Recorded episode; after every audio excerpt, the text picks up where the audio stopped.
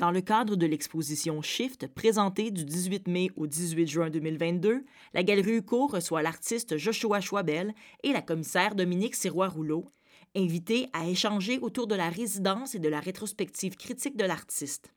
Cette série de balados est produite par la Galerie UCO et réalisée par Marie-Hélène Frenette-Assad. Joshua Schwabel est un artiste conceptuel canadien basé entre Montréal et Berlin qui s'intéresse aux questions économiques, politiques et matérielles de l'art et de ses institutions. Je m'entretiens aujourd'hui avec lui, à titre de commissaire, dans le cadre de sa rétrospective critique Shift présentée à la GUCO. Afin de refléter la structure même de l'exposition, j'ai préparé une question par œuvre présentée. D'abord, bonjour Josh, merci de te prêter à l'exercice. Pourrais-tu, avant de se lancer dans le vif du sujet, nous dire en quelques mots ce que représente Shift pour toi? I mean, at first I was just like really not interested in doing a retrospective. I don't like to be the subject of my work. I like to be invisible or sort of delegating things to other people for the work to sort of exist as a machine that I can record. And I don't like to be in the middle, like visible in that position. So, what I was really against in the idea of doing a retrospective was just becoming the subject. And so I had to figure out a way to make it again about the work. But you kept making me do it. And I kept trying to find ways out. And you kept making it continue to happen. So eventually I surrendered.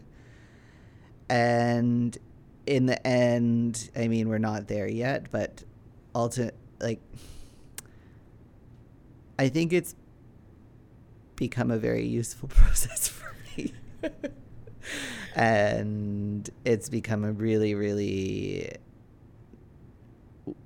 necessary way of taking works that have existed in my memories and existed pretty much only been reproduced or become comprehensible through artist talks where I string together these kinds of like fragmentary archival material that isn't like understandable for anybody else without the narration of them without me delivering the context from my memories um, it's become a way for those works to be more or less and we'll see about how much of each it is but i would say to be legible for a viewer without me being there.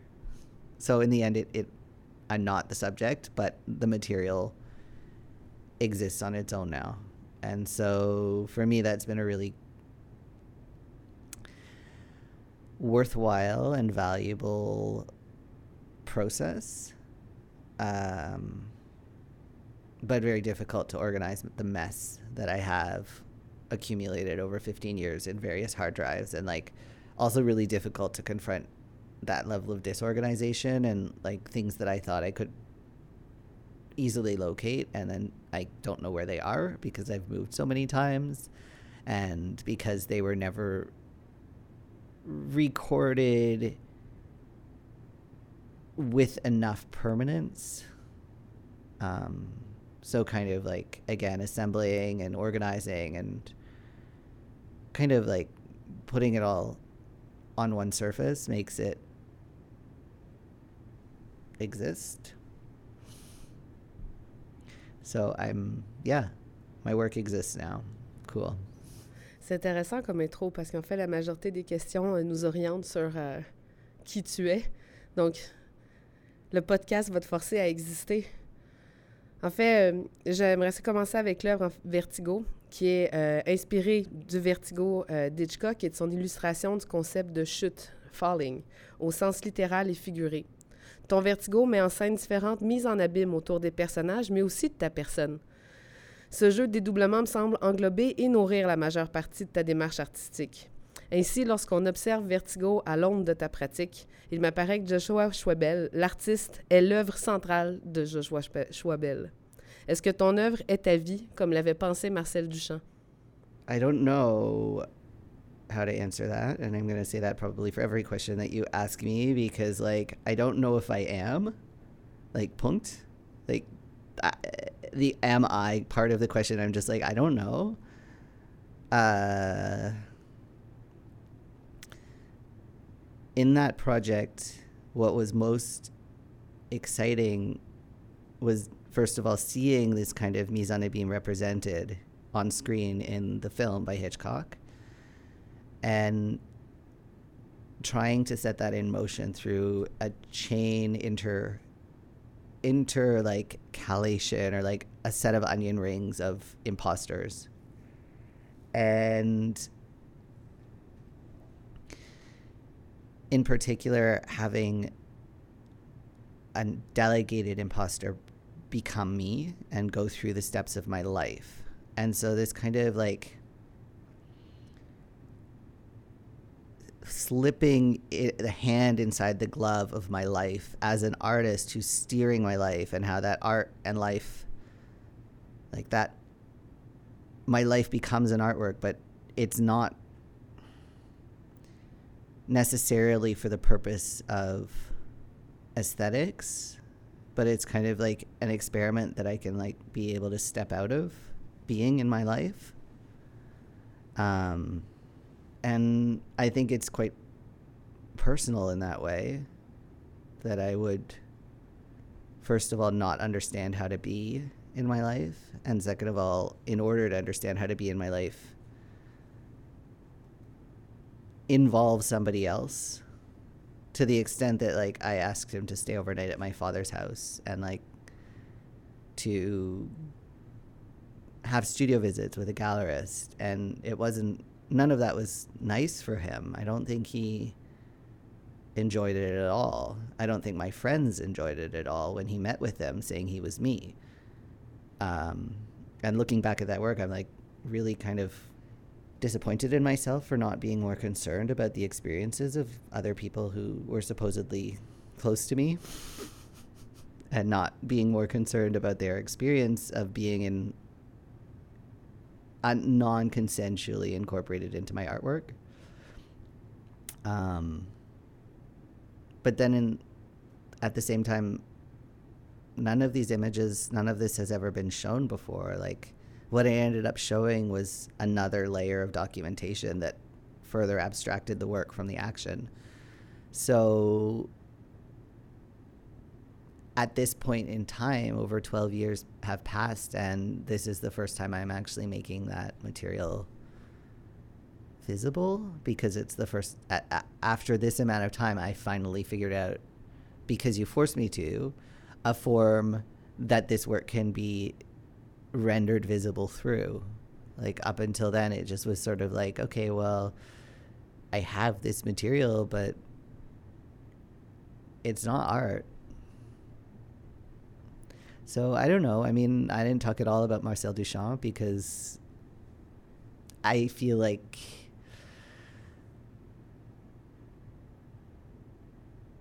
in some ways this is closer to Fluxus than it is to Duchamp, but I think Duchamp comes from Flux, like Fluxus comes comes out of Duchamp.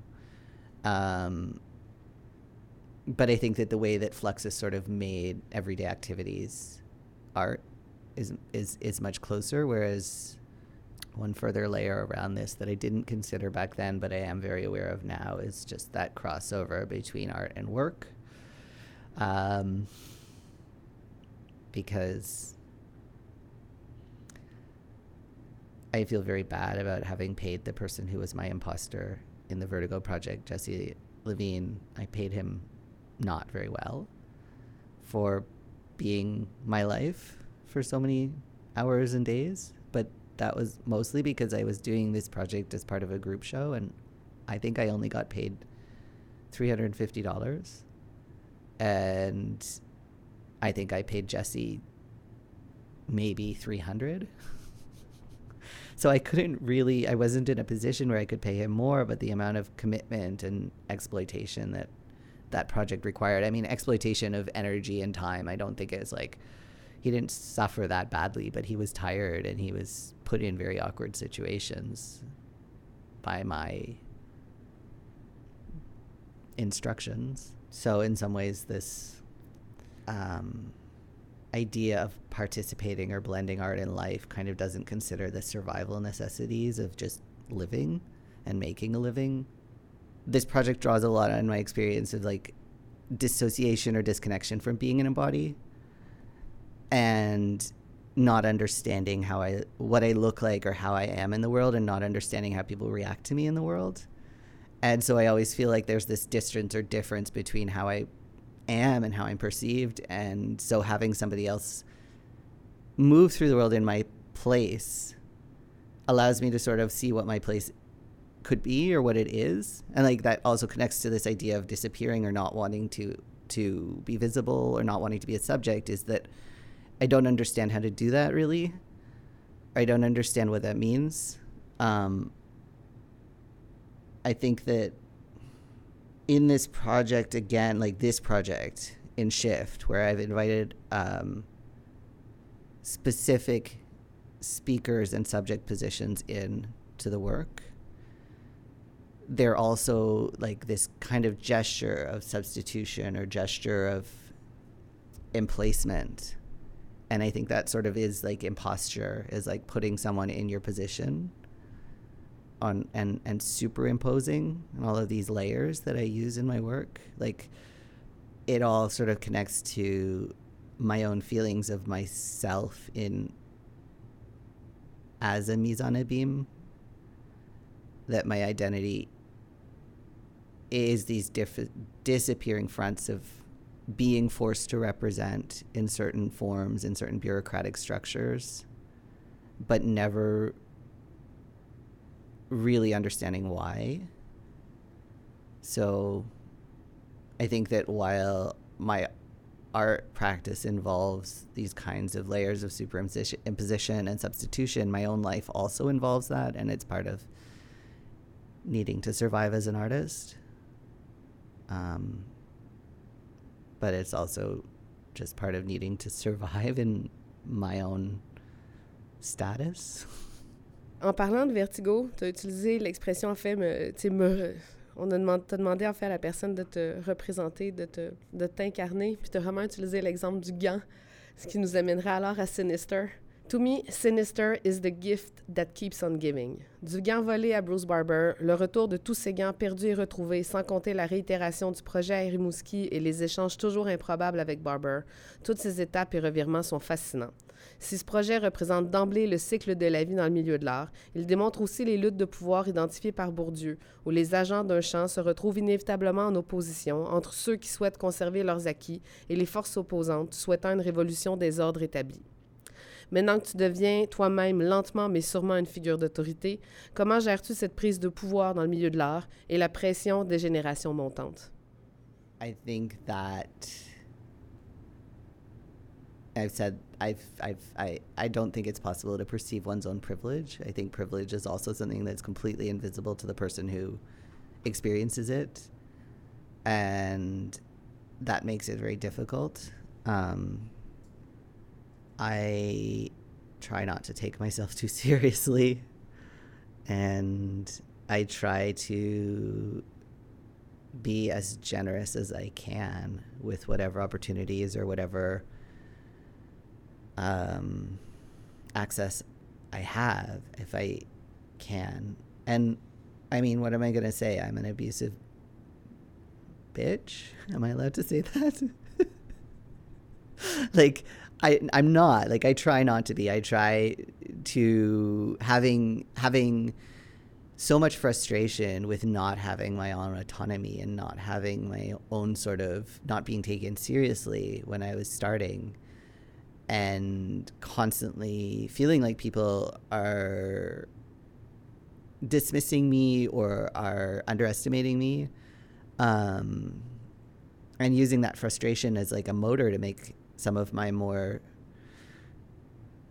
funny works um, like i think i still have a sensitivity to power imbalances i think that I'm not particularly motivated to move towards greater legitimacy. I really appreciate more than anything artist run culture and public funding. um, try to use whatever legitimacy I have acquired to strengthen and to be more invested in those structures that are are are like I don't know what to say to this question. Like I, I just feel like I'm making myself feel like an angel and I'm not an angel, but I also feel like it just becomes harder and harder to discover imbalances of power as I become the figure around which power is constituted. And I don't I don't not want to be able to be I don't want to not be recognized for the work I've done. Like I take myself and my work seriously, of course. I'm I'm it it gives me a lot of pleasure, but like I don't really want that very normative model of success. Like, I just want to be able to do my work and have people not be jerks to me. And I think I want to also to whatever extent I'm able like let other people do the same thing or I'll like support other people to do the same thing. And I think that like larger institutions are not set up around artists working the way they want to work. Mostly they're set up around the institution way working the way it wants to work. And I think that artist run centers are actually often set up around the artist's work and supporting the artist's working methods. And that's why I, I really prefer those structures to larger, larger structures. Going back, en fait, retournons à quand tu n'étais pas une figure d'autorité avec euh, Popularity, qui consistait en somme à produire ton propre public, de sorte qu'on oppose les valeurs statistiques à l'appréciation franche de l'art. Les glissements du sujet à l'objet, allant du spectateur à l'œuvre et aux documents et aux archives qui ont ensuite été euh, exposés, en fait, de la documentation de l'événement, font en sorte que rien n'est purement authentique dans cette œuvre, si bien que Popularity est l'expression radicale de l'art comme construction sociale, à travers le spectateur, le financement et la documentation. Est-ce que la place de l'artiste, pourtant euh, vecteur du projet, initiateur du projet, euh, n'est plus qu'un prétexte à cette économie circulaire qui est devenue l'art? I don't know. I mean, I feel like the art system is just its own performing mess. There's sort of like a confusion between the artist and their work. I, as the artist, don't want to be the subject of my work. I said that at the beginning, and I, I, I really feel like that's still the case. But I do want my work to be the subject in the sense that I wanted to hide me. I want, uh, and like, that's funny in itself because like a lot of my works are very context specific and a lot of my works are looking at the structures around the art that usually disappear in order to make art visible and to to to to present art. And so i'm looking at the employment systems of art. I'm looking at the framing structures. I'm looking at all of the the ways that uh, art is advertised or documented. I think some artists it's it's much easier for the system to perform around them and i think some artists actually are very very strategic about working in that way so that their work fits directly into these institutions that don't actually want the artist to cause any friction at all and they just want to operate with business as usual but i also think that like first of all it depends on the structure very very much and second of all i think that because my work sort of creates that inverse of of those ripple structures and creates a situation where the institution suddenly is made visible as performing itself. It's very difficult for my work to fit into those structures. um, which is why, again, like I really think that I, I'm much more interested in working with artist run centers than I am with larger institutions because artist run centers are willing to deform themselves around the needs of the artist. And that really is interesting because I think that the art the type of art that I'm interested in making and the types of artists that I'm interested the art artistic practices that I'm interested in are practices that sort of question those most obvious um, like forms of working. Question like oh well this is already automatized. We do this because we do this because we do this. And it's like but why? Why don't we do it this way? And there's sort of like a, a different logic that the work brings into life and then everything around that has to be identified noticed and shifted and I don't think a lot of institutions are capable of doing that because their structures are too large and their personnel are too overworked. And I think that because artist run centers are sort of developed around seeing the practice of the artist. Um, and I don't think they all work that way, but I think that there's the, the promise of that. And so I think they're they're smaller organizations and they're lighter and they're more able to shift. And I, I really feel like that gives me more awareness of my work when people are willing and able to allow the work to exist like that. And when I've tried to fit my work into larger structures, it always makes me feel totally paralyzed because there's this expectation that the work will just be installed in the space of the gallery. And there's no way for my work to exist like that. So it just sucks. Tu fais un référence à combien ton art réfl se réfléchit bien dans les structures euh, des centres d'artistes, ce qui m'amène à penser à Do Not Submit Original Works, qui s'adressait spécifiquement à un centre d'artistes. On ne peut pas s'imaginer que ça aurait fonctionné dans un autre endroit qu'un centre d'artistes. En fait, Do Not Submit Original Works m'en exergue les failles et les points aveugles des jurys de pairs, où il est difficile de départager la qualité de l'artiste et, et de son parcours de la qualité artistique de ses propositions. En s'appropriant l'identité d'un artiste reconnu pour soumettre un projet moyen, Do Not Submit Original Works expose l'interchangeabilité des candidats et des propositions dans un système sclérosé par la nécessité de succès. Si on tourne la table vers Schwebel, le père, comment perçois-tu ton rôle dans un jury? Quel est ton rapport aux pratiques de tes contemporains et à l'évaluation de leur travail? I mean, I'm not that often on juries. I love being on juries. we all do. it's like a really nice moment because you sort of like I exist very much in my own head and I like it. I like being alone. I like having the chance to listen to my own thoughts and uh, being around other people is really stressful for me. But I think sometimes I'm just a crank who hates everything and is highly opinionated. Um, but I am that way because I care a lot about art and what it can be.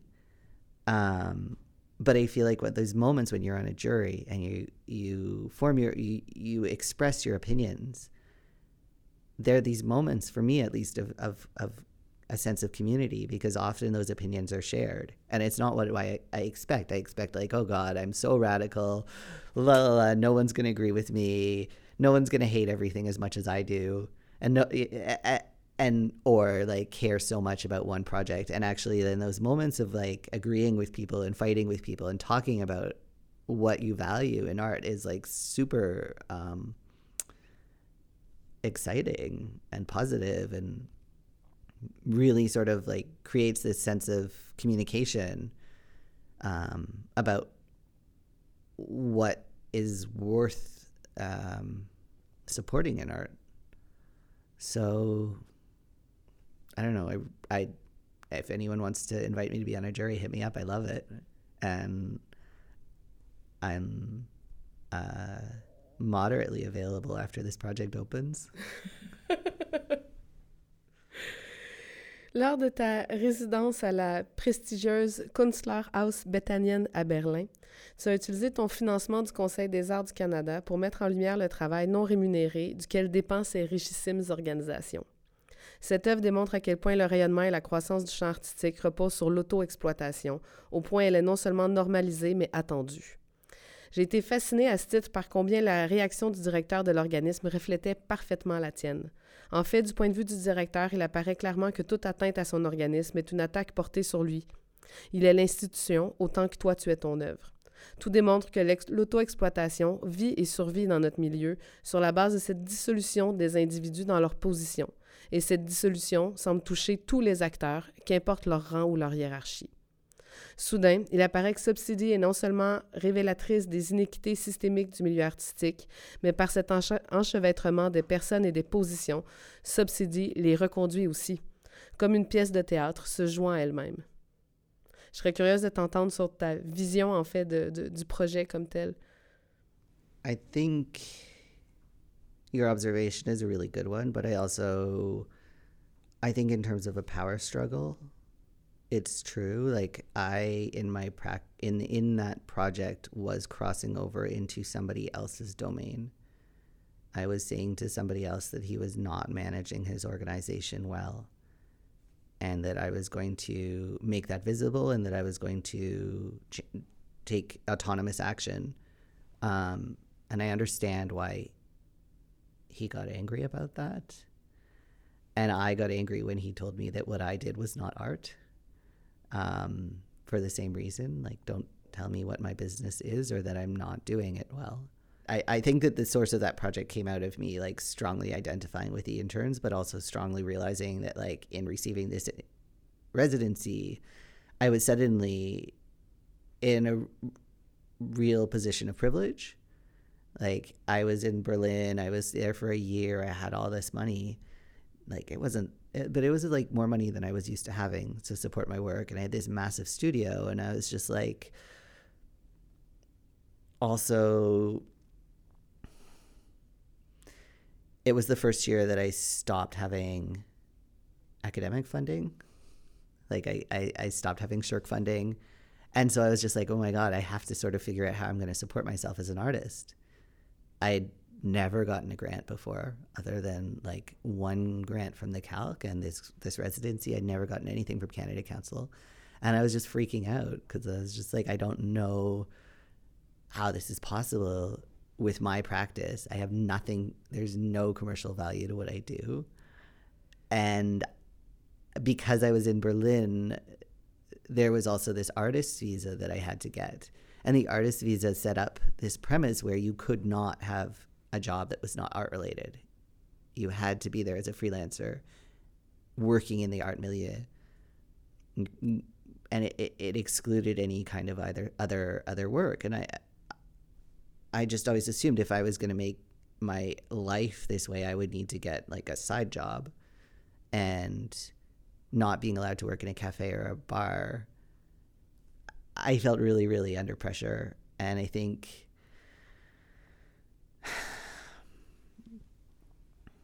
just having that inequality in the in the residency of being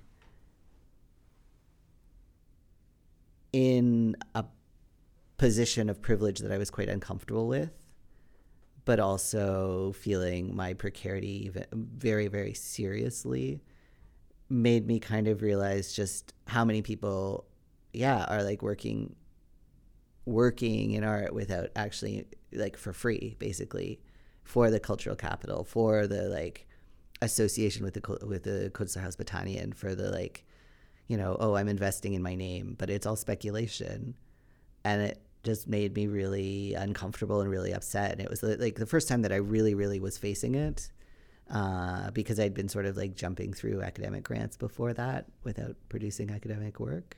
It felt necessary to show that self exploitation, to show that we're all just kind of doing it for the glory, for the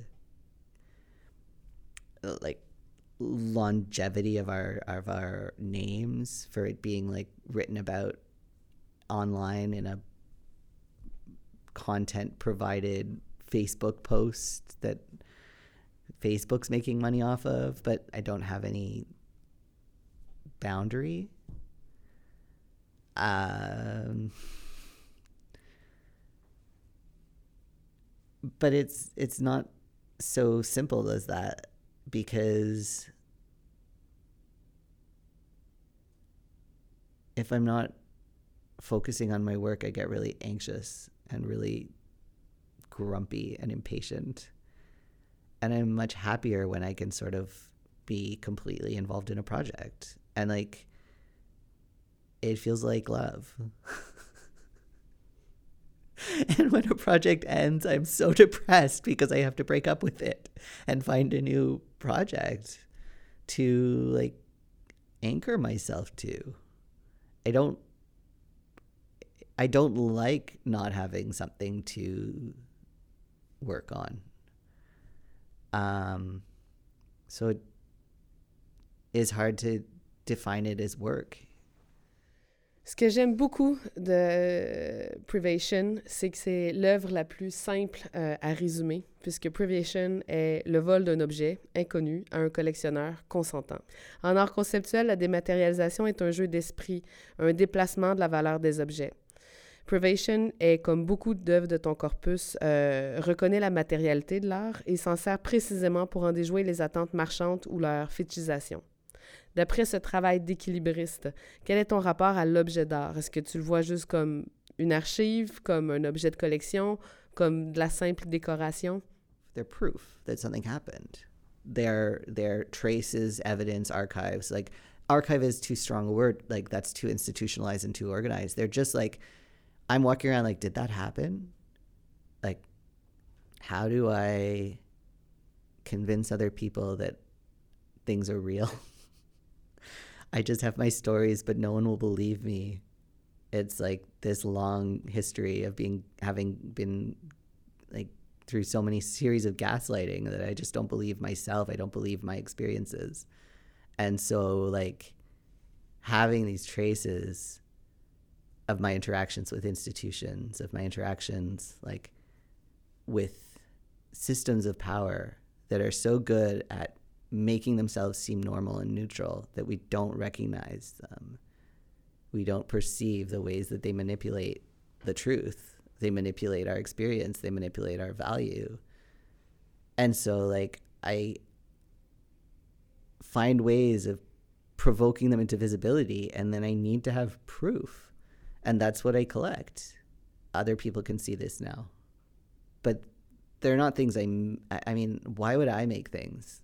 I'm not in, in nothing I make is worth is interesting or beautiful. It's it's there's no it, the center is empty, right? Like I'm much more interested in in what's going on around me and like trying to demonstrate these subtle sort of uh, frictions Présenté à la Orr Gallery de Vancouver, Solvent représente, euh, relève d'un travail d'enquête sensible et incarné, qui lui-même relève de la double précarité, voire la relation de pouvoir peu, pas, mal assumée, pas reconnue, entre un propriétaire un peu déconnecté et un centre d'artistes au fond euh, limité. Le projet met en lumière plus globalement la vulnérabilité des organismes accentuée par le manque de financement octroyé par les conseils. Lorsque le propriétaire tend à favoriser les contrats plus lucratifs du cinéma à ses locataires issus des arts visuels, il incarne et représente indirectement les jurys des conseils des arts qui sont tentés d'investir plus massivement dans les pratiques culturelles qui rapportent financièrement. Mais que perd-on lorsqu'on rapporte, lorsque nous sommes rentables financièrement? La galerie perd dans ce cas-ci un lieu, une historicité, mais l'artiste, lui, que perd-il lorsqu'il doit composer avec sa rentabilité? I think that we're constantly pushed right now by government policies to transform our practices into something that's much more like being an entre- entrepreneur. Um, there, a, a, colleague of mine, Marianne Bourget Laporte, is, is is writing about this sort of like she's observed this shift from uh, the government of Canada towards neoliberalism and towards this like transforming like cultural policies, which were about supporting Canadian culture. And this is like around the world, there's a transformation towards creative policies, which is much more about pushing us to be like the creative industries connected to startups, connected to all of this money in IT. And like you can see that in Montreal, where all of a sudden all the spaces that were artist studios have transformed into like software uh, developer studios. And that's where the money is. And it's like uh, arts councils are now pushing so hard that all of their gra- like so many more grants are available for like digital media art. And that is a shift from being not only not for profit but being like not oriented around the commercial like not oriented around functioning in capitalism to being manipulated into working as a little microcosm of capitalism like to becoming like self supporting like um, self financing and I think there's a lot of problems with the not for profit structure. Like, I think that it fundamentally doesn't see workers as working. It sees people doing things out of self love or like love for the work. And so, because you care about it, you're supposed to just enjoy doing it um, and find a way to live from joy alone. But I think that there's a lot more problematic in orienting around or losing that orientation of non-profit and becoming like a for-profit uh, artist. I don't really think then that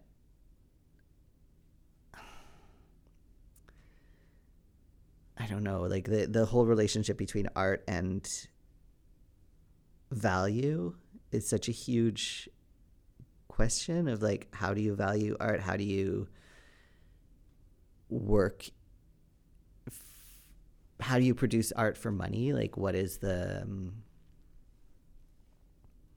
source or origin of that motivation then are you doing it because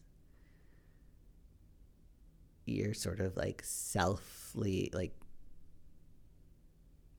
are artists who are commercial artists who are successful commercial artists still making art because it's a, an imperative in their lives to make this work or is it because they are getting a ton of money for it. I, I, I question myself too if I'm still an artist because I actually have things I need to express. Like this is in the periods of time between projects where I'm like drifting and feeling really depressed and I'm like, do I have anything left? Is there anything I actually really need to say? I don't think so. I think I've got nothing and um am I just doing this because I need the money. Ton plus récent projet, The Employee, consiste en la rémunération et la documentation du travail d'une employée de soutien pour le centre d'artistes Forest City Gallery. Cette dernière performe son travail et met en évidence plusieurs enjeux du milieu, aussi révélés dans tes autres œuvres, telles le salaire, le personnel qualifié, la course aux subventions. La précarité générale du milieu de l'art s'appuie en fait sur tout un réseau de précaires, dont l'artiste, sans qui cette économie, cette force de travail ne voudrait rien dire. Si tu ne créais que ce que tu as les moyens de produire, à quoi ressemblerait ta pratique aujourd'hui? In the winter of this year, I had no more money left. so I had to get a job. Um, and I was working on contract for a large commercial gallery in their conservator team it was a massive like the resources they had was uncontrolled like i have never been in a in a context where there was like a room this big just for refrigerating photographs. Um I mean, photographs had owned their own refrigerated crates.